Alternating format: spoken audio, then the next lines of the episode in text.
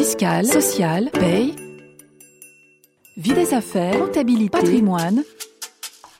RF Play, RF Play, la chaîne de la revue fiduciaire de l'information à la formation. Les petites histoires de la cour. Aujourd'hui, dans les petites histoires de la cour, nous allons vous raconter l'histoire de ce salarié voyeur qui filmait les femmes dans les toilettes. Un salarié voyeur a été licencié pour faute grave le 5 mars 2015 à la suite de faits de voyeurisme dans les toilettes des femmes du magasin. Le salarié voyeur, assisté d'un collègue pour faire le guet, avait manifestement pour coutume de se glisser derrière sa victime, salariée ou cliente, et de la filmer à l'aide de son téléphone portable glissé sous la porte des toilettes. Une salariée s'en est rendue compte à temps et s'est plainte auprès de son employeur. Ce n'est qu'en visionnant la vidéo de caméra de surveillance que les salariés ont pu être formellement identifiés. Ceci étant, il existait aussi un certain nombre de témoignages d'autres salariés attestant de comportements suspects des deux salariés complices lorsqu'ils prenaient une victime en chasse. La salariée a porté plainte et le salarié voyeur a été condamné au pénal. Cependant, le salarié voyeur conteste son licenciement au motif que la vidéo ne peut pas être produite à son encontre faute d'avoir été préalablement portée à sa connaissance. En effet, l'installation d'un dispositif de surveillance des salariés est encadrée par le Code du travail qui exige que l'employeur consulte le CSE et informe les salariés avant toute mise en œuvre.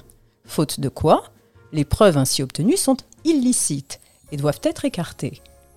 Les juges d'appel considèrent donc que la vidéosurveillance ne peut pas être utilisée car elle constitue un mode de preuve illicite et que le licenciement du salarié voyeur est sans cause réelle et sérieuse.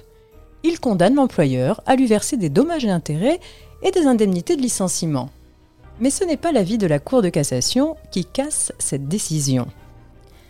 Le système de vidéosurveillance en question avait été mis en place dans le but de sécuriser les issues du magasin dont notamment une zone de stockage de l'entreprise non ouverte au public.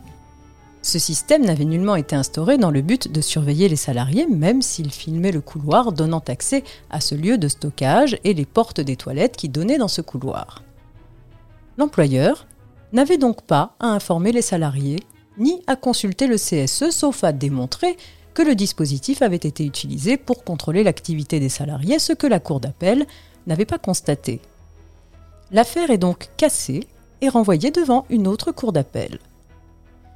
Cette affaire confirme la jurisprudence bien établie de la Cour de cassation, qui admet que des dispositifs n'ayant pas pour but de contrôler les salariés puissent constituer des modes de preuve licites d'une faute d'un salarié.